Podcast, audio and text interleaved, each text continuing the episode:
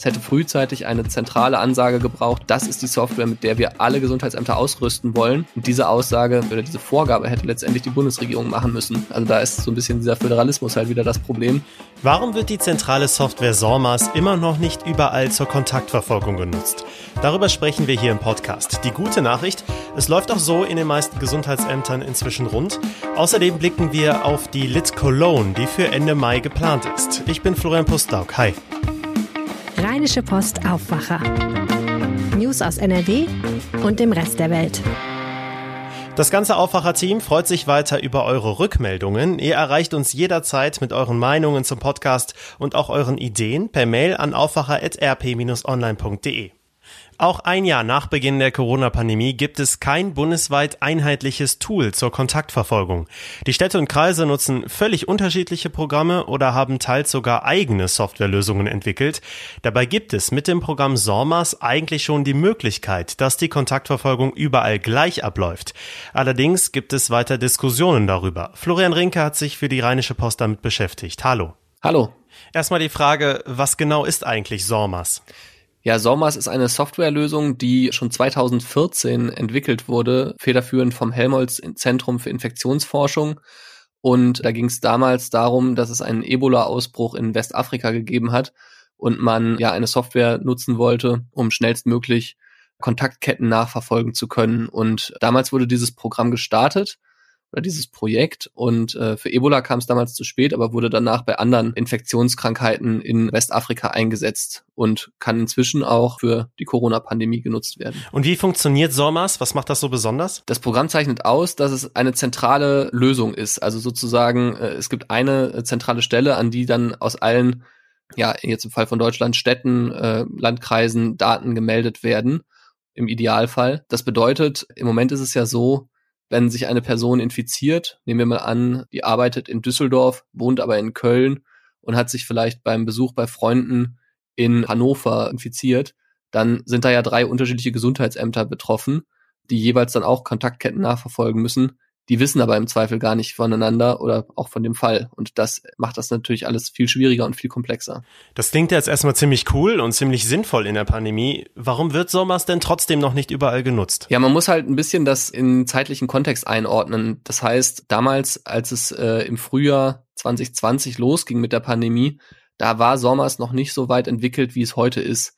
Das heißt, damals haben die Gesundheitsämter sich alle alleine auf die Suche nach einer Lösung begeben und das hattest du ja gerade schon ganz richtig gesagt, ganz unterschiedliche Lösungen gefunden, die bis heute auch eingesetzt und immer weiter verfeinert wurden. Das heißt, jetzt stehen die Gesundheitsämter vor der Frage, ja, trennen wir uns von dieser gut funktionierenden Lösung bei uns in der Stadt oder bei uns im Kreis und setzen auf was völlig Neues, äh, mitten in einer Zeit, wo die Infektionszahlen hoch sind oder behalten wir erstmal die alte Lösung bei? Und das macht die Einführung so schwierig aktuell. Okay, und was braucht es, um die Städte und Gemeinden dazu zu bringen, SORMAS einzusetzen, diese Umstellungen dann vorzunehmen? Das Land versucht es im Moment noch ohne einen Erlass. Also das heißt, das Land könnte ja auch einfach anordnen, ihr führt jetzt SORMAS ein und fertig.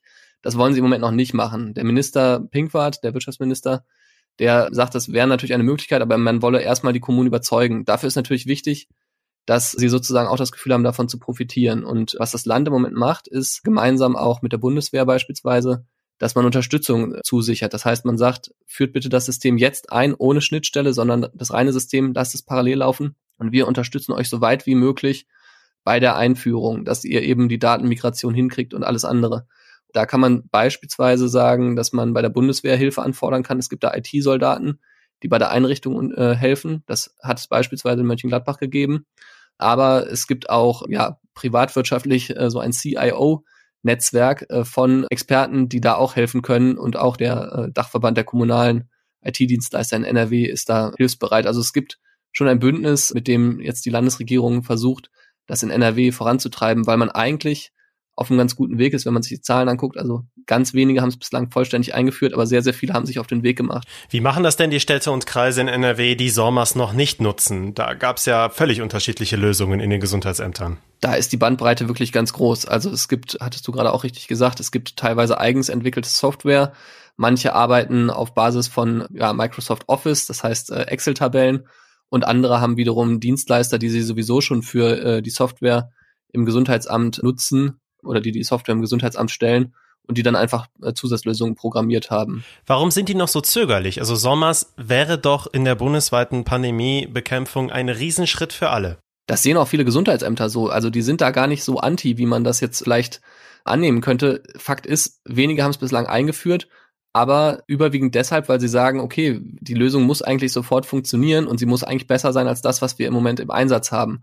Und das ist es für viele halt nicht. Das Problem ist, dass SORMAS für die Kontaktnachverfolgung einer Seuche ähm, ausgelegt ist. Das heißt, viele andere Aufgaben, die die Software in den Gesundheitsämtern erfüllt, kann SORMAS im Moment nicht erfüllen. Das heißt, viele Gesundheitsämter fürchten, wenn sie jetzt SORMAS einführen, müssten sie entweder zwei ja, Systeme parallel laufen lassen, was für die Mitarbeiter natürlich mit mehr Aufwand verbunden ist, oder müssten ihr gutes funktionierendes System abschalten für eine Lösung, die eventuell aus ihrer Sicht weniger kann. Okay, ein Jahr nach Pandemiebeginn kann SORMAS immer noch nicht das, was die Gesundheitsämter sich teilweise selber ausgedacht haben. Haben wir da wieder was verschlafen? Ja, ich finde erstmal muss man anerkennen, dass es eine Lösung ist, die in Deutschland entwickelt wurde und aus Deutschland heraus anderen Ländern zur Verfügung gestellt wurde. Also SORMAS wird schon seit Beginn der Pandemie in Nigeria beispielsweise genutzt. Inzwischen wird es in Frankreich eingesetzt, in der Schweiz. Also das heißt erstmal, ist das irgendwie ein Zeichen dafür für mich, was Deutschland auch kann. Was wir aus meiner Sicht aber auch verpasst haben, und da würde ich dir zustimmen, ist, und das ergibt sich bei Software ja ganz oft, dass man eigentlich eine zentrale Lösung braucht. Und das heißt, es hätte von frühzeitig eine zentrale Ansage gebraucht, das ist die Software, mit der wir alle Gesundheitsämter ausrüsten wollen. Und diese Aussage, ja, hätte letztendlich, oder diese Vorgabe hätte letztendlich die Bundesregierung machen müssen. Die hat aber zurückgescheut oder hat sich nicht dazu hinreißen lassen, weil sie sagt, naja, die ganze Kontaktnachverfolgung, die ganze Arbeit, das ist letztlich Aufgabe der Kommunen. Also da ist so ein bisschen dieser Föderalismus halt wieder das Problem, dass man dann sagt, okay, wer ist eigentlich zuständig? Und das sind dann halt eben die Städte, die sich für ihre eigenen Lösungen entschieden haben. Da in dem Moment muss man sagen, der Föderalismus hat leider dazu geführt, dass wir ein Jahr nach Beginn der Pandemie noch keine zentrale Lösung haben. Jetzt nähern sich ja viele Städte und Kreise in NRW der Wocheninzidenz 50 an oder liegen teilweise sogar schon darunter. Dann soll die Kontaktverfolgung ja stabil funktionieren. Wie sieht denn die Realität aktuell in den Ämtern aus? Ja, das haben wir von vielen auch zurückgemeldet bekommen. Also einige äh, haben uns tatsächlich geschrieben, dass sie mit der Kontaktnachverfolgung auch in der jetzigen Zeit noch gut hinterherkommen und dass alles auch funktioniert. Das macht natürlich den Wechsel zu einem System, das man noch nicht kennt, viel schwieriger, wenn man das Gefühl hat, okay, wir haben im Moment die Lage unter Kontrolle andere haben uns aber auch zurückgeschrieben, dass sie die Kontaktnachverfolgung erst wieder aufnehmen wollen, richtig. Ähm, das heißt, da ist, glaube ich, die Bandbreite auch je nach eigener Betroffenheit relativ groß. Man muss, glaube ich, schon sagen, im Großen und Ganzen machen die Gesundheitsämter da echt eine gute Arbeit im Moment. Dank dir, Florian Rinke. Ja, Dankeschön. Hochzeiten, Konzerte, Kongresse, Messen. 2020 mussten die meisten dieser Events ja ausfallen. Immer mit der Hoffnung, dass alles wieder im nächsten Jahr stattfinden kann. Jetzt sind wir im nächsten Jahr, 2021, und wieder stellt sich die Frage, was kann geplant werden, was kann stattfinden? Diese Fragen muss sich auch die Lit Cologne stellen, das internationale Literaturfest in Köln. Im Aufwacher haben wir jetzt Lothar Schröder zu Gast, Leiter der Kulturredaktion der Rheinischen Post. Hallo. Hallo, guten Morgen. Geplant ist die Lit Cologne 2021 für Ende Mai und eigentlich ist ja auch noch ein bisschen Zeit dahin, oder?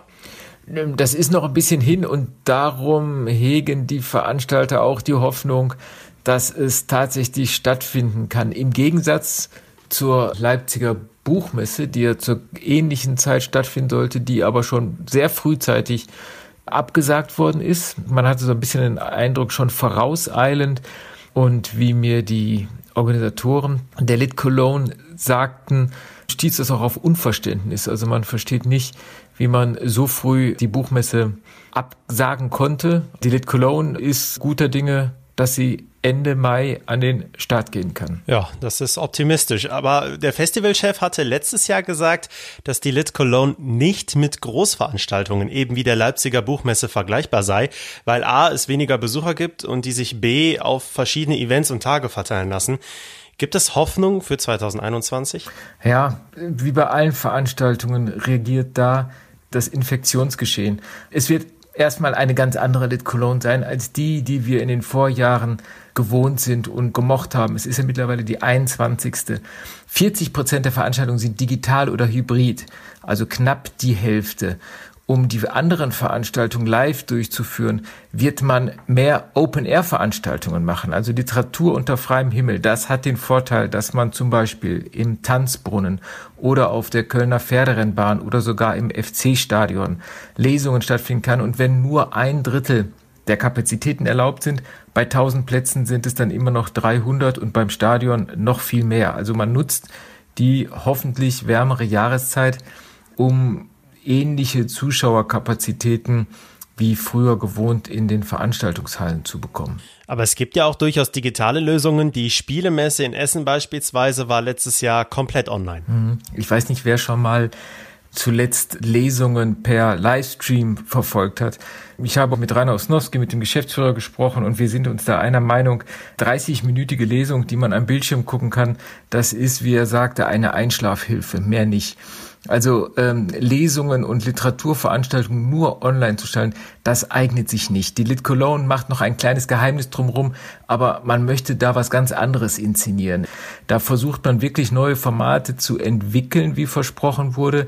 Interessanterweise sollen das nicht nur Formate für 2021 sein, weil man davon ausgeht, dass auch 2022, 2023, 2024 möglicherweise diese Art von Live-Literatur, wie wir sie gewohnt sind, nicht mehr zurückkommen wird. Es wird bestimmt Lockerungen geben, wir werden uns wieder frei bewegen können, aber dass zunehmend digitale Formate dazu herhalten, Literatur zu vermitteln, das versucht man in diesem Jahr auszuprobieren. Was der Festivalchef auch noch gesagt hatte, im Fall einer Absage der gesamten Lit Cologne wäre der komplette Fortbestand des Literaturfestivals gefährdet. Man muss natürlich sehen, die Lit Cologne ist bei aller öffentlichen Unterstützung durch die Stadt, durch das Land und Kooperationspartner immer noch ein Privatunternehmen. Da ist der finanzielle Hintergrund nicht in gleicher Weise abgesichert wie es bei öffentlichen Veranstaltungen sind, die getragen werden von den Kommunen. Von daher sind da die Hilfeschreie, sag ich mal, oder die Notrufe naturgemäß ein wenig lauter und stärker als bei anderen Veranstaltungen. Und für alle, die mit der Lit Cologne nichts anfangen können, wie wichtig ist dieses Festival? Was hat das für ein Standing? Die Lit Cologne, muss man sagen, ist immer wichtiger geworden. Es war zunächst eine Veranstaltung, die parallel zur Leipziger Buchmesse in Köln stattgefunden hat mit Lesungen. Dann kamen moderierte Lesungen dazu. Dann hat man neue Orte gefunden. Man hat auf Schiffen gelesen.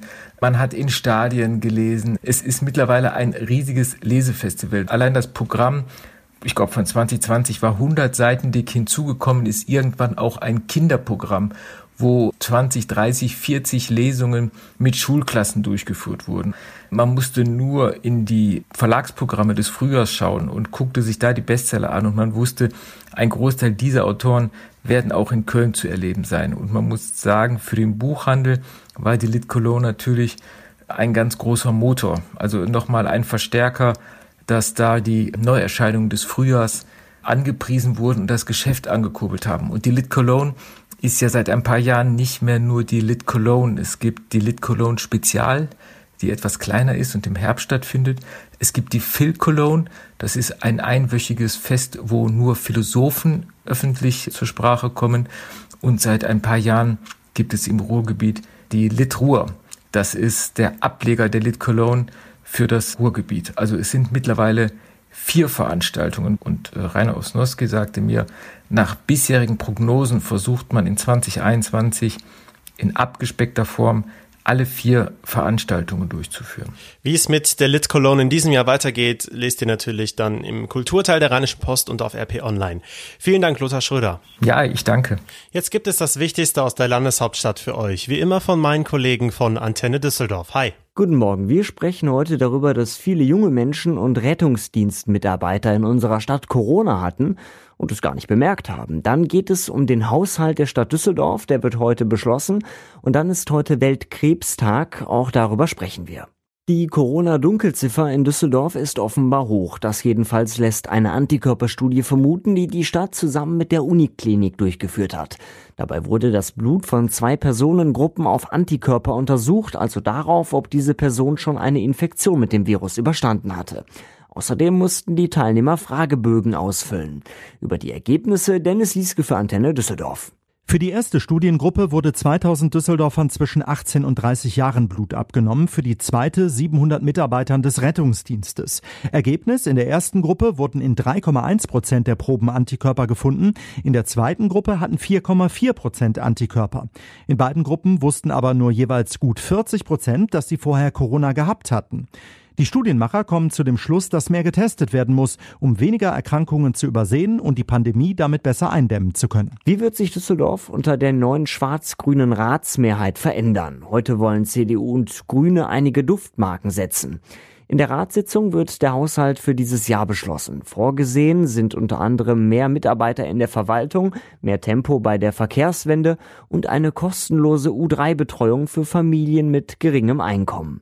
Die Reaktion hierauf fasst Dennis Grollmann zusammen. Die FDP kritisiert, das Geld wird teilweise an falscher Stelle ausgegeben und die Wirtschaft nicht genügend gefördert. Die Industrie- und Handelskammer in Düsseldorf lobt dagegen zum Beispiel, dass Schwarz-Grün die Gewerbesteuer nicht erhöhen will, mahnt aber auch zum Sparen. Lob für den drei Milliarden schweren Haushaltsentwurf kommt vom DGB in Düsseldorf. Die Gewerkschaft findet es gut, dass ein Drittel der Investitionen in Schulen und Kitas fließen soll. Mehr Geld sollte allerdings für den Bau von günstigen Wohnraum ausgegeben werden, heißt es von der Gewerkschaft. Die Krebsvorsorge bleibt auch in Pandemiezeiten wichtig. Darauf macht die Uniklinik Düsseldorf zum heutigen Weltkrebstag aufmerksam. Eine aktuelle Studie belegt, dass die Zahl der erkannten Krebserkrankungen in Deutschland während der ersten Corona-Welle signifikant zurückgegangen ist. Das belegen Zahlen aus über 1600 Arztpraxen. Antenne Düsseldorf-Reporter Christian Zehlen mit den Details. Verglichen wurde die Zahl der Krebsdiagnosen im Zeitraum Januar bis Mai der Jahre 2019 und 20. Bei Haus- und Frauenärzten ging sie um rund 30 Prozent, bei Dermatologen sogar um über 40 Prozent zurück. Das könnte damit zu erklären sein, dass Patienten den Arztbesuch mit einem hohen Corona-Ansteckungsrisiko verbinden und lieber zu Hause bleiben. Krebsspezialist Professor Tom Lüdde vom Universitätsklinikum rät daher dringend Untersuchungen für die Krebsvorsorge wahrzunehmen. Ärzte und Krebszentren hätten um umfangreiche Maßnahmen zur Vermeidung einer Corona-Infektion getroffen. Und soweit der Überblick aus Düsseldorf. Mehr Nachrichten gibt es auch immer um halb bei uns im Radio und rund um die Uhr auf unserer Homepage antennedüsseldorf.de. Diese Themen könnten für euch heute auch noch spannend werden. Derzeit werden die höchsten Pegelstände des aktuellen Rheinhochwassers erwartet. Auch heute könnten stellenweise kritische Grenzen überschritten werden. Dann drohen je nach Stadt unterschiedliche Schutzmaßnahmen. Darüber halten wir euch auf RP Online auf dem Laufenden. Wir haben heute schon im Aufwacher darüber gesprochen, dass die Bundeswehr den Kommunen bei der Softwareumstellung in den Ämtern helfen kann. Viele Soldaten leisten ja auch schon Amtshilfe. Sie sitzen zum Beispiel in den Gesundheitsämtern und unterstützen die Kontaktnachverfolgung. Die Streitkräftebasis in Bonn berichtet heute über den aktuellen Stand des Einsatzes. Immer wieder werden Konzepte und Perspektiven in der Pandemie gefordert. Der Vorsitzende der SPD-Landtagsfraktion Thomas Kutschaty will heute einen Fünf-Stufen-Plan vorstellen, welche Wege es in NRW aus der Krise geben kann. Die katholische Kirche kämpft in NRW um ihre Mitglieder. In Köln ist das Amtsgericht in Sachen Kirchenaustritte derzeit voll ausgelastet. Wie sich die katholische Kirche in Deutschland neu aufstellen könnte, wird ab heute diskutiert bei der Deutschen Bischofskonferenz in Bonn, die größtenteils online durchgeführt wird. In Köln ist heute am Alten Markt außerdem eine Kundgebung von Klimaaktivisten geplant. Die Gruppe will sich gegen die Zusammenarbeit der E.ON-Tochter Westenergie und der Rheinenergie AG einsetzen. Nach dem vielen Regen der letzten Tage wird das Wetter heute etwas angenehmer. Es bleibt zwar oft bewölkt, aber auch trocken. Außerdem kommt immer wieder die Sonne durch. Vor allem im südlichen Rheinland wird es sehr freundlich bei 7 bis 11 Grad. Morgen kommt dafür der Regen wieder zurück und es wird ungemütlicher. Am Wochenende kühlt es sich auch ab, dann nur noch 2 bis 7 Grad in der Spitze. Das war der Aufwacher für Donnerstag, den 4. Februar. Cool, dass ihr mit dabei wart. Ich bin Florian Pustlauk. Habt einen schönen Tag. Ciao. Mehr Nachrichten aus NRW gibt's jederzeit auf RP Online. rp-online.de